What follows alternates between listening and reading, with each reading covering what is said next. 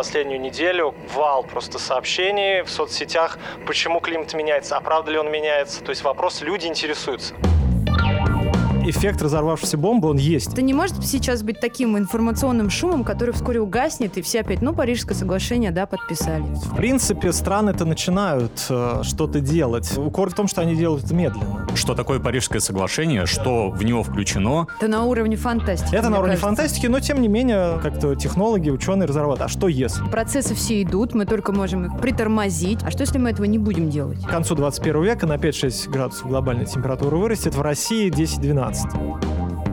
Подкаст создан при поддержке компании «Союз» в рабочем пространстве WeWork.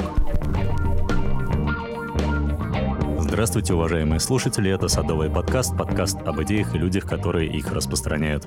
Микрофоны Юлия Балакина и Алексей Резепкин. Привет, Юль. Здравствуй, Леша. О чем мы говорим? На климатическом саммите ООН в Нью-Йорке Грета Тумберг произнесла пламенную речь для взрослых, обвинив мировых лидеров в недостаточном внимании к глобальной проблеме изменения климата.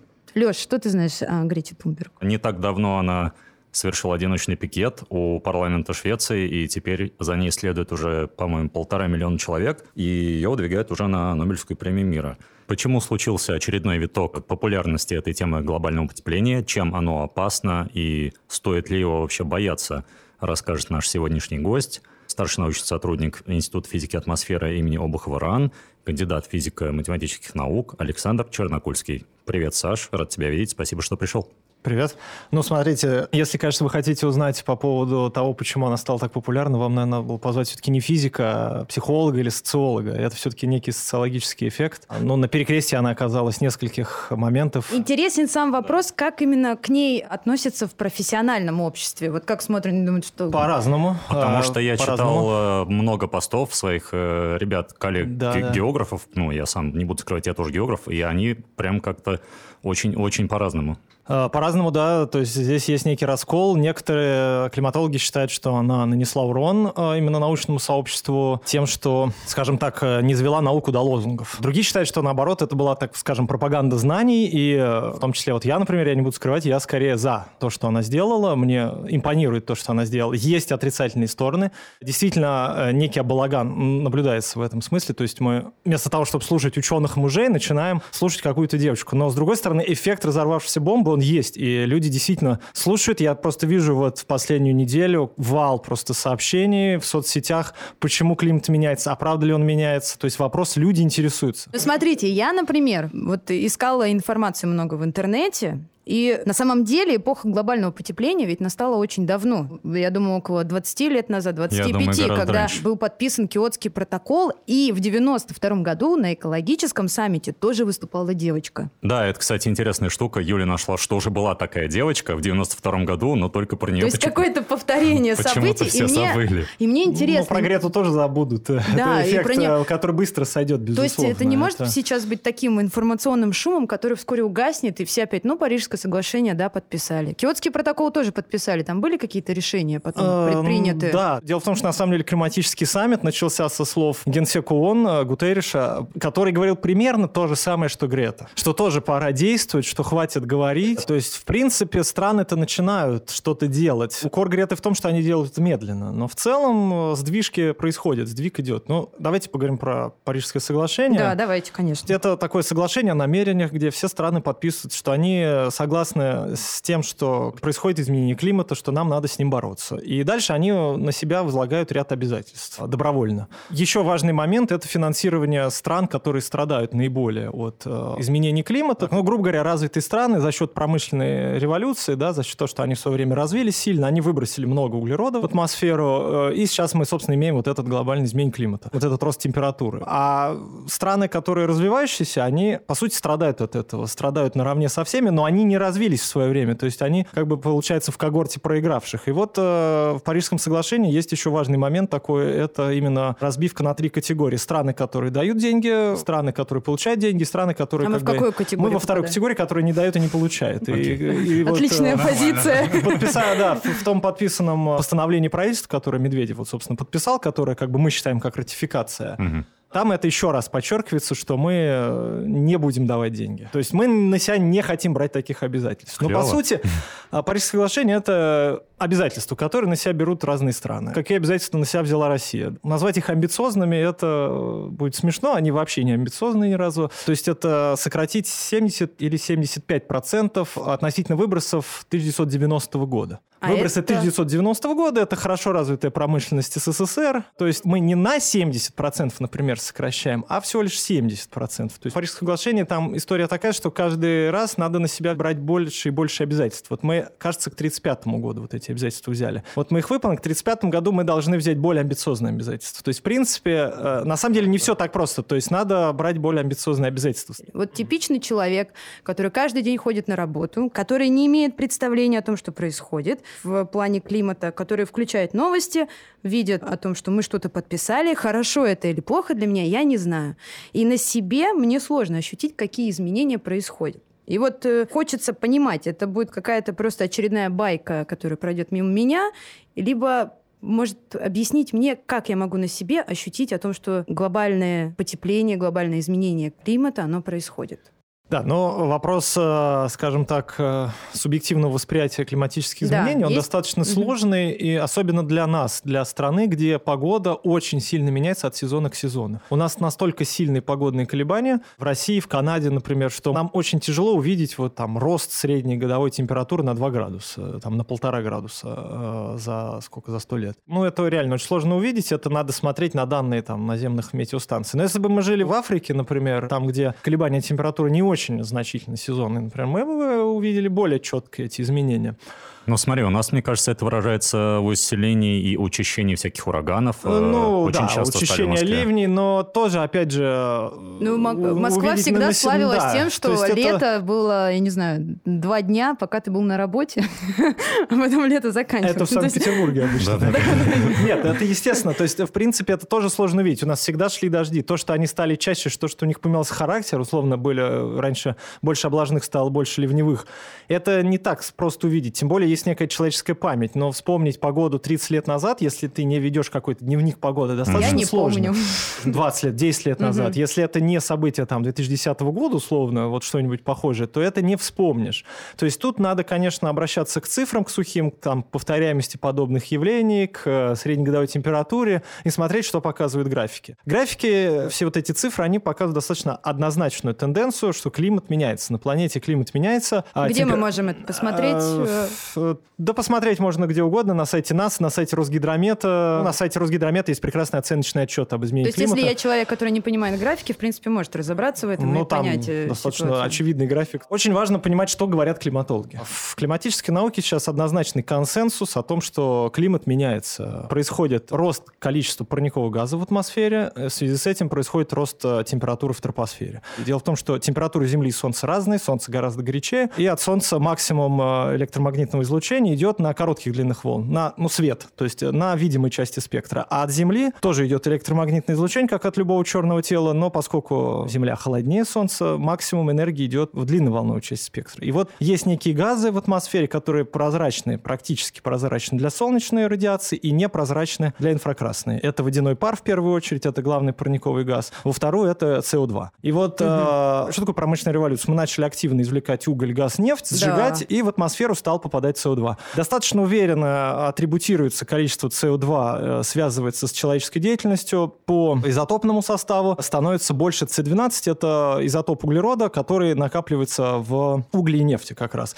который не образуется, по сути, сам в атмосфере. А вот С14, С13, он образуется там в верхних слоях. Ух ты, я все это не запомню, простите. Да, ну то есть... Э, ну, прям мезосфера. Да, да, да, я тут много, но то есть давайте запомним то, что ученые достаточно уверенно атрибутируют рост СО2 в атмосфере со сжиганием ископаемого топлива. Mm. Это вот прям... Смотри, вот про да. СО2 еще на самом деле хотел уточнить, потому что, ну вот он вырос вдвое, по-моему, да, за наблюдаемый период? Значит так, установили уже непосредственно первую станцию в 1953 году, кажется, на Мауна-Лоа.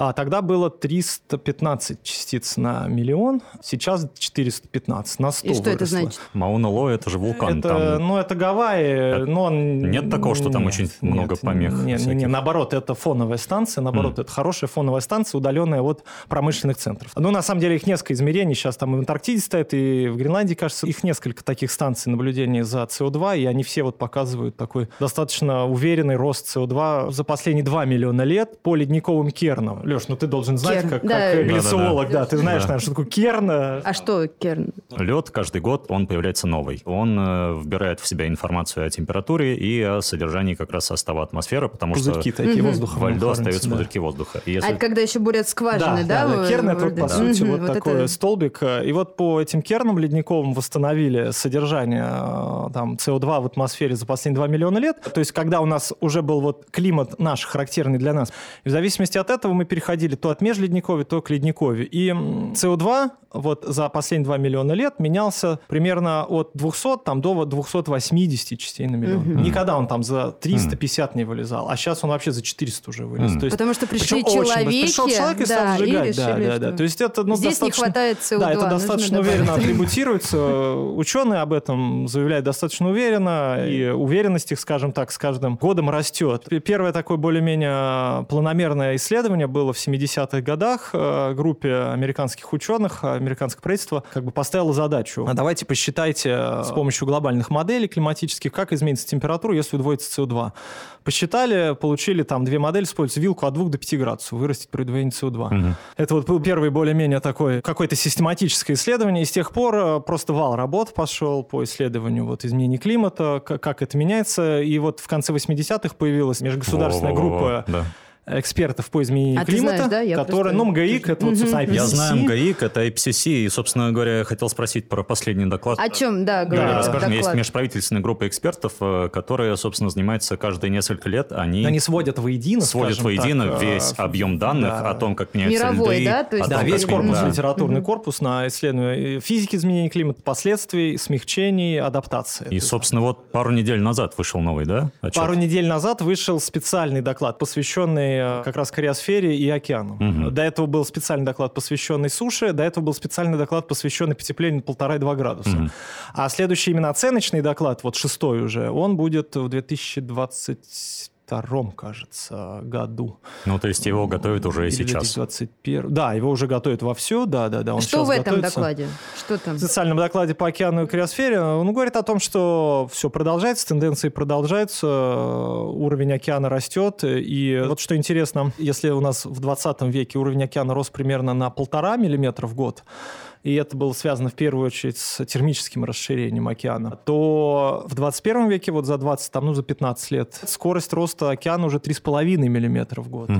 глобальный так. уровень океана. То есть и там... Э, это же очень мало. Это, это, это немало. Это, это не сейчас, сейчас да. вы умножите ага. это там на 100 лет, и получится Или 35 1000, сантиметров, да. например. Ага. Ну, 35 сантиметров это уже прилично, да, кажется. Добавилось к термическому расширению более активное таяние ледников. То есть вот сейчас полтора миллиметра там расширение дает, и 2 миллиметра уже ледники дают. Гренландия и Антарктида стали быстрее разрушаться. Просто есть же Вы такое, слышали что... сегодня новость? Простите, да. я перебью, просто для меня это было прям 350 миллиардов тонн кусок ну, айсберга откололся. Надо смотреть, чаще ли они стали откалываться но, нет. Но западная... Новости пишут, что это самый большой кусок за 50 лет, ну, который откололся. Зна- что будет значит, теперь? самый большой. Но на нас это как-то отразится или это тоже Конкретно отколовшийся айсберг да, нет, на нас ничего? вряд ли отразится. Это нет? один айсберг не появляется. Это просто как очередной элемент во всей этой цепочке изменений. То есть это еще один намек на то, что процесс идет? Ну, не намек, а иллюстрация. Надо смотреть на скорость, скажем так, на количество потери льда. Если это количество потерь увеличится, оно увеличится. В Западной Антарктиде оно увеличивается.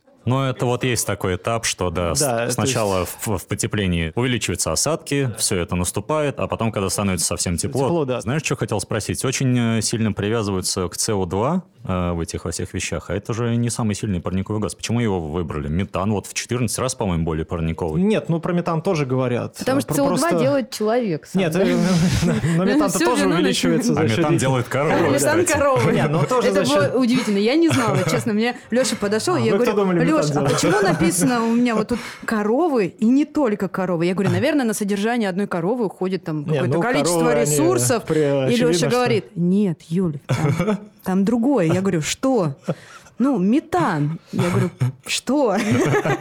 Ну, в общем, для меня, не знаю, как об этом можно говорить здесь научным ну, языком, ты можешь перефразировать. Кто захочет, загуглит. Да, да. да ну, Не, ну метан э, при сжигании, например, попутного газа выходит, э, когда нефть добывается. То есть, ну, метан все-таки попадает... это же очень страшная вещь в плане газогидратов, то есть, которые на северном шельфе Это есть так называемая метановая бомба, тематика такая исследуется. Но все корова — это бомба замедленного э, действия. Нет, метановая бомба — это скорее метан-метангидраты, которые лежат на на шельфе Арктики, mm-hmm. то есть mm-hmm. метан в твердом состоянии, который в случае резкого потепления может просто превратиться в газ. И что? Ну вот и последние все? работы на эту тему показывают, что все-таки не будет превышен предел устойчивости, все-таки вроде как сохранится а, да? этот метан, да. Но если вдруг там рванет, или наша вечная мерзлота условно начнет таять, но это не главное. То есть все-таки поэтому СО2 в голове главное. С метаном же есть очень красочные все эти в Сибири, когда они зажигают факелы от озер. Ну, и я да. недавно делал сюжет на эту тему и узнал, что как бы они просто такие места выбирают, чтобы там зажигались факелы. И они публикуют статьи в Nature и говорят, что все очень плохо, а на самом деле Ну все... вот я говорю, по метану там я привожу наоборот статьи, что не так все там однозначно, mm-hmm. и все-таки вот здесь нет консенсуса, грубо говоря, будет ли это метановая бомба или не будет. Что в одном, да, месте там условно вот эти СИПы так называемые, они могут сильно фонить, э, и реально идет поступление метана сильно, в другом просто ничего нет, и, и здесь это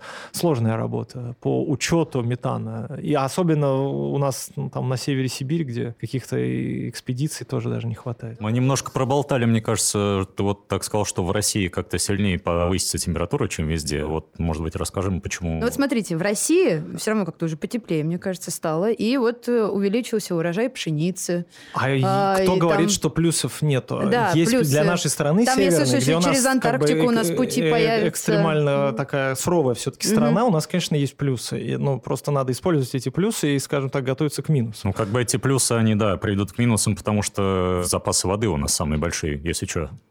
И? Ну, и к нам все побегут. А, в этом смысле, а. да? Нет, ну, то есть, смотрите, никто про плюсы не забывает. И плюсы надо использовать. И мы всегда говорим, вот плюсы в этом, в этом. Ну, даже не то, что у нас там пшеница стала расти, потому что теплее стало. Пшеница стала расти лучше просто потому, что СО2 стало больше в атмосфере. Чем больше а. СО2, тем пшеница лучше. А там условной кукурузе хуже. Почему у нас теплеет быстрее, чем в среднем по планете? Есть такой термин, есть такое понятие полярное усиление, связанное с тем, что на полюсе в северных широтах, скажем, в полярных широтах северного полушария теплеет быстрее, чем на планете в целом. Это связано с цепочкой обратных связей. Давайте я попробую Цепочка, да, цепоч... настроиться. Что такое, что такое обратная связь? Очень важное понятие в климатической системе. Вообще, как в любой системе, обратная связь, то есть реакция самой системы на внешнее воздействие. Одно влечет за собой другое, что усиливает Усиливает или ослабляет. Да. Если ослабляет, это отрицательная обратная связь, усиливает положительная обратная связь. Еще больше усилит, да, а и так далее, и так далее, и так далее. Да, то есть в Арктике цепочки обратных связей все положительные практически. Там это в первую очередь лед. Грубо говоря, чем у вас быстрее тает лед, потеплело, растаял лед, э, стал открытый океан, у которого ниже альбедо, он нагрелся еще быстрее, еще быстрее растаял лед и так далее. То есть вот это такой mm-hmm. пример э, обратной связи. В этом смысле тоже, то есть у нас есть ослабление контраста температурного экватор-полюс. Mm-hmm. То есть экватор был очень жаркий, полюс был очень холодный, большой контраст. Вот этот большой контраст порождал достаточно хороший такой зональный поток. К нам циклоны из Атлантики один за другим там шлепали. Вот эти меридиональный процесс усиления можно увидеть обывателю. Можно вспомнить 2010 год, когда к нам жара пришла, в Сибирь было очень холодно. Смотри, Можно я... вспомнить этот год. Саш, можно... А что было в этом году? Я а в Москве вы пропустили холодно. лето? Ну, я была в более южной а, части. Ну вот, в Москве было очень холодно. В Москве было холодное лето, было просто реально холодно. В э, Европе этим летом было три волны жары за 40 градусов. В Париже 45. Это... Я хотела спросить, это в Париже 45 градусов. Это, это аномалия. И, и у нас аномалия и тоже. Аномалия это тоже. вот две связанные друг с другом аномалии. Вот там заток тепла, у нас заток холода. То есть в 2010 году было ровно то же самое, только сдвинутое на восток. У нас жара, в Сибири холодно. То есть вот такие процессы, они могут учащаться. Просто у нас, э, Юль, сейчас как все устроено? У нас с запада, с Атлантического океана, погода как бы идет в Москву. Это называется западный перенос. Угу. А Саша говорит, что он будет ослабляться. Да, он будет ослабляться и с севера будет, например, зимой. Ну и летом, может быть, вот как Или летом, летом 2019 да. в Москву с севера шлепали один за другим циклон. Мне вот что еще интересно, очень это как раз таки вот это моделирование климата, прогнозирование, как что будет, потому что очень сложно, не знаю, выбросить какое-то, наверное, количество СО2 в атмосферу, потому что, ой, ну все будет плохо. Ну, конечно, вот, сложно. У нас. Да. То есть у вас есть планета Земля перед вами. В виде, в виде... чисел, да. В виде, в виде уравнений. Чисел. Угу. Математическое моделирование это единственный инструмент, который позволяет нам оценить э, вообще, как изменится, например, температура при росте СО2. Но не можем мы сейчас удвоить СО2 условно и подождать какое-то время, пока климат устаканится, и посмотреть, ага, температура выросла там на 3 градуса. Или ага, на 5. Вот, все-таки более правильная оценка 5. Используется численное моделирование, где динамика атмосферы записана вполне понятными уравнениями гидродинамики, где записаны потоки, где записаны радиационные потоки, как, как они поглощаются, как излучаются. Все это рассчитано на какой-то сетке, и здесь, конечно, есть ограничения. Ограничения, они связаны в первую очередь с тем, что атмосфера — это динамическая система, где хаотическая, где, к сожалению, нет аналитического решения. То есть, собственно, прогноз погоды, например, почему один, два, три дня работает, а на два месяца уже никогда не работает. И предел у него 10-14 дней предсказуем. Дело в том, что в хаотической системе как раз ошибки в начальных данных э, ведут к тому, что через 10-14 дней шума от ошибки он становится больше, чем сигнал. И проблема в том, что мы не можем все решить явно в аналитическом виде, э, как вот тот или иной параметр влияет вот на то и то. Мы mm-hmm. решаем это численно на некоторых схемах, которые зависят от э, Эффективность решения зависит от компьютерных мощностей. Скажем так, наши разрешения в моделях, они зависят от компьютерных uh-huh. мощностей. Uh-huh. Модель, она что-то считает, ну, с погоды, если, но это уже никак не привязано к начальным данным, uh-huh. она отрывается, скажем так, от начальных условий и что-то считает. В климате чуть проще. Нам уже не важны начальные условия, нам важны только граничные условия. А граничные условия для нас это изменение факторов, которые влияют на климат. Это солнечная активность, это вулканическая активность и это деятельность человека. А в процентном соотношении есть понимание, насколько человек человек более вредителен или какие-то естественные ну, процессы? Ну, смотря на каких масштабах времен. На масштабах времен там миллионы лет угу. Солнце может быть более важно. На масштабах последних десятилетий, вот именно последний тренд такой в изменении температуры, он связан с человеческой деятельностью. То есть тут очень зависит от, о каком масштабе времени мы говорим. Геологи угу. вон, до сих пор уверенно говорят, что скоро начнется глобальное похолодание. Ну, они уже лет 30 это говорят, а что-то оно никак не начинается. Процессы все идут, мы только можем их приостановить, как-то притормозить. В любом случае все это, да, происходит. А что, если мы этого не будем делать? Ну, если у нас будет бизнес as usual, да, ну, мы можем... просто скажем, да, ладно, боже Самый плохой сценарий Бывает. такой вот этот э, что мы просто продолжим сжигать. 5-6 градусов глобальная температура может вырасти. В год? К, не-не-не, а, к концу ой, 21 века на 5-6 градусов глобальная температура вырастет. В России 10-12 температура, может, среднегодовая. Ну, то есть э, достаточно серьезные изменения в плане повторяемости волн жары, в плане повторяемости засух. Рост уровня океана при самом плохом сценарии может э, повыситься на 70 100 сантиметров к концу 21 века, то есть на метр. Добавьте к этому интенсификацию штормов, то есть у вас вырос средний уровень, плюс поэтому чаще стали проходить шторма, то есть у вас чаще нагоны. В прибрежных районах будут усиливаться нагоны. И, кстати, вот в этом как раз специальном докладе по океанам сказано, что такие серьезные нагонные явления к концу 21 века повторяемость увеличится на два порядка. То есть то, хм. что раньше было раз в 100 лет, к концу 21 века будет раз в год. Но это же можно электростанции поставить. Ну, можно, да, если будет кому ставить. То есть тут это просто ну, глобальная перестройка вообще э, людей, где они живут и так далее. То есть, понимаете, это не только погода. Представьте, сильная засуха на Ближнем Востоке, она да. становится причиной голода. Голод становится причиной недовольства людей. Недовольство людей становится причиной волнения. Волнение становится причиной войны. Война становится причиной миграции. Вот и до свидания. У вас десятки миллионов мигрантов. У вас, э, у вас десятки миллионов мигрантов. Нет, ну вот так вот в Сирии есть исследования, показывают, что, собственно, одна из причин – это засухи были и, собственно, голод. То есть в 21 веке вполне возможно вот такие сценарии будут повторяться. И когда мы говорим, что погода в России как изменится, надо думать, что во всем мире изменится. И вот эти вот как раз беженцы, не то что беженцы, потому что ой, встал такой с утра, что-то мне жарко, пожалуй, я перееду в другую страну. Беженец не из-за этого будет. То есть беженец – это вот такая большая длинная цепочка, связывающая катастрофические явления с волнениями, с войнами, которые будут приводить к мигрантам. Переселение народов – это вот, ну, мы говорим про бизнес as usual, если мы ничего делать не будем. Да, мы не там, будем да, да, То есть вот, Но потому что есть скептики, скептики, ну, есть да. везде скептики. Ну, в любых, там, не знаю, да, ситуациях да, да. они будут считать э, деньги, будут говорить, на самом деле это ничего не поменяет, и больше денег на это затрачивается, ну, да, но чтобы это... А, воплотить да. полностью именно Парижское да, это, соглашение. это все, смотря на каких горизонтах принятия решений мы говорим. Если угу. мы говорим о горизонтах 1-2 года, то да, это как бы деньги впустую. Если мы говорим о горизонтах там 30-40 лет, 50, то не впустую. То, конечно, эти деньги надо вкладывать. Мы не всегда думаем о нашем будущем поколении. Как изменить ситуацию?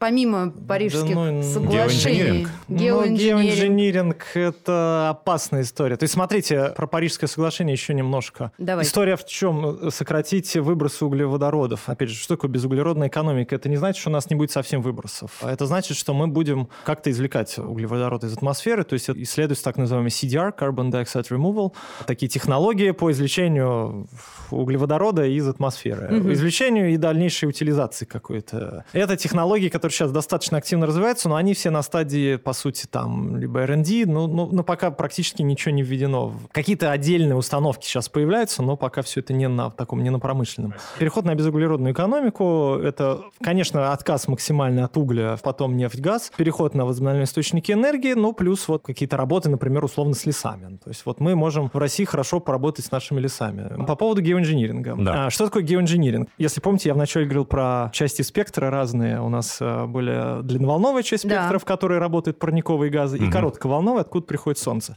Вот геоинжиниринг — это такие гипотетические методы, которые ученые рассматривают, воздействие на коротковолновую часть спектра. Мы как бы должны сокращать СО2, но если будет совсем жарко, совсем плохо, давайте попробуем альтернативный такой план Б, включим геоинжиниринг. Попробуем отражать часть солнечной радиации обратно в космос, чтобы она не приходила на Землю. Здесь кроется достаточно много негативных последствий, просто потому что мы приводим в разбаланс нашу систему. Тем не менее, как вариант, это может сработать. Но надо помнить про, говорю, негативные последствия. Главные негативные последствия – это перераспределение осадков в такую сторону, что там, где дождливо, станет еще дождливее, там, где сухо, станет еще суше. Появится другая а, проблема. Другая, да, может mm-hmm. появиться другая проблема. Но, Но там, там же вот, несколько методов. Да, ну там... вот два метода, основных да. два метода я расскажу. То есть первый – это нет, три метода. Первый, самый такой гипотетический, сделать некое зеркало в космосе, просто между нами и Солнцем, между Землей и Солнцем, и закрыть, ну, там, долю процента. Это на уровне фантастики, Это на уровне кажется. фантастики, но, тем не менее, как-то технологи, ученые разрабатывают. А что если? А что если мы вот так вот поставим некое Это просто они на кухне сидели, наверное, ну, и придумали. возможно, да, да. и какую-то модельку посчитали. Да, ага. то есть это... Как это технологически сделать? Нет, есть, кстати, работы технологов, кажется, но вроде это все очень дорого mm. и мало реально. А второй момент — это более реальный с точки зрения технологии, распылять сульфатный аэрозоль в стратосфере. То есть а, что? Это откуда это подсмотрели? На самом деле подсмотрели на извержение вулканов. При mm. извержении вулканов в стратосферу попадает достаточно большое количество аэрозолей сульфатных, которые как раз 2-3 недели они закрывают всю Землю. Если да. вулкан извергается мощно, высоко в стратосферу попадает, если он особенно расположен в тропиках, то это там, так, там такая циркуляция, да, что разносится по всей Земле. То есть, грубо говоря, Эфьят Лайкудль никак бы не повлиял, вот этот исландский. Mm-hmm. Он потому что достаточно низко, и вот он там локально на 2-3 недели деле по Европе.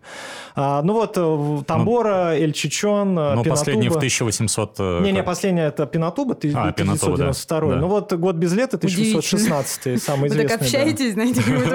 Ну это... Саньку помнишь, да? Да, помню, Саньку. 1800 год. Да, как сейчас помню, хороший был год. 1616 год э, был назван «Годом без лета» как раз после извержения вулкана а. Тамбора. И в Европе, в Америке было очень холодно. И это как раз вот следствие тех самых аэрозолей, которые распространились двигались по стратосфере и отражали часть солнечного света. Года два вот они держатся, потом уходят. Так вот, э, идея геоинжиниринга, одна из идей, доставлять там самолетами или ракетами вот такие сульфатные аэрозоли в стратосферу и поддерживать какую-то их концентрацию. Это не очень дорого. Это, по крайней мере, выглядит э, проще, чем зеркало. что будет сокращение озонового слоя и будет, вот я говорю, перераспределение осадков. В сухих районах станет еще суше. Есть другой метод, который вроде как лучше с точки зрения влияния на климат, это воздействие на слоисто-кучевые облака над восточными частями океанов, над холодными течениями типа перуанского, калифорнийского.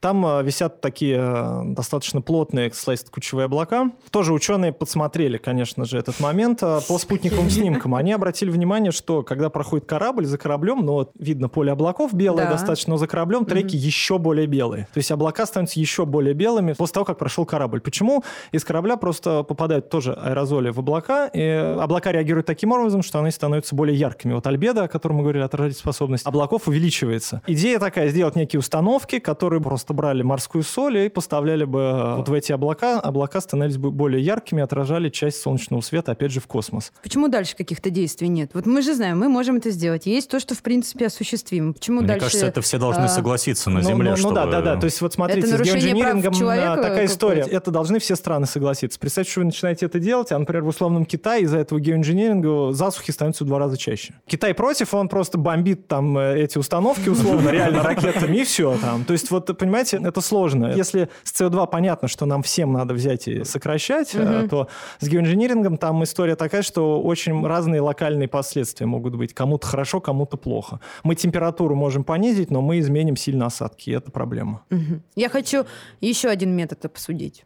Человек. Что может сделать человек? Семья, ячейка общества. Семья, что да. Может? Семья, ячейка общества. Чему Но... учить Мама, детей? папа, Ну, про, на самом деле, простым экологическим, во-первых, правилам. Поменьше воды тратить, экономить электричество, поменьше пользоваться пластиковыми пакетами, поменьше есть на своем автомобиле. А почему Грета мясо не ест? Это, Это важный момент. Я хотел сказать, что Да? на, на самом деле, да. То есть, в принципе, углеродный след от вегетарианства, он ниже, чем от мясоедства, скажем так. Если для развития организма мясо уже не нужно, с точки зрения изменения климата, переход на вегетарианство это Мгм. тоже такой момент. Отказаться от перелетов дальних на самолетах. То есть, в принципе, в той же Швеции, э, например, после Греты вот за год на 8%, кажется, выросло количество людей, которые ездят на поезде. Вот, по крайней мере, на короткие перелеты внутри страны они сказали, нет, мы будем ездить на поезде. Мне, например, очень сложно. Ну, у меня нет машины, я езжу на общественном транспорте, я спасаю планету, да? Ага. Вот. Э, На А общественном Но, да- э, каждый у вас есть? магазин- Дачный А? участок у вас есть? Нет. Просто если был бы дачный участок, например, переход Я могла на многолетние растения, а, на многолетние цветы от однолетних тоже, а, например, приводит к тому, что меньше СО2 уходит в атмосферу и больше СО2 захоронится в почве. То есть есть какие-то такие правила, скажем так, и для садоводов простые. Они Вот. об этом знают, Не надо да? пропалывать, например. А Вот прополка тоже... Чего? Из открытой почвы А. больше уходит углеродов в И, воздух, чем а, альбедо у тоже, Не, не, не альбедо, просто А, поток СО2. Ну, поля-то, они же гораздо сильнее в этом отношении вредят. Да, огромные Да, же это поля понятно. пропалывают. Это по- по- понятно, И что это тоже тут, тут будет. никуда не денешься. Но нет, кажется, есть какие-то, скажем так, примеры и практики, когда не пропалывают э, Мгм. именно на больших полях. То есть пытаются это тоже показать своим примером, что вот так можно. Смотрите, урожайность не падает, а СО2 меньше уходит в атмосферу. Чего не коснись.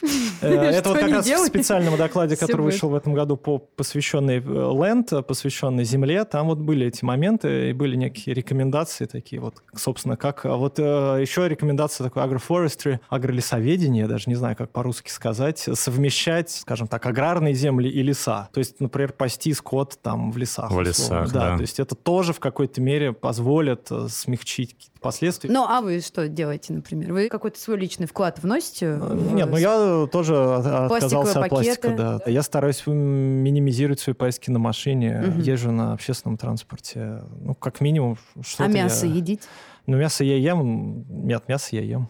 Ну, а мы, получается, в любом случае как-то мы можем вносить минимальный вклад. Ну, не знаю, не еще- бежать за новыми Тут еще марками такой м- телефонов, момент, моделями. который проявляется во всем мире, как раз э, если закольцевать вот Грете, да, Как раз думал, как это Э, сделать. Да, вот я подскажу, когда. Как мы можем влиять? Вот сейчас миллионы людей, да, там, к ним, конечно, есть претензии, что это школьники, которые хотят прогуливать школу просто, но если как бы вот от этого уйти тезиса, и все-таки, то есть миллионы людей выходят на демонстрации и говорят правительству, давайте принимайте меры по изменению климата. Вот как люди могут влиять на изменение климата. Но здесь можно с чем столкнуться? Можно столкнуться с демонстрациями там этих желтых жилетов во Франции, условно. Да. Там же это как раз тоже была реакция.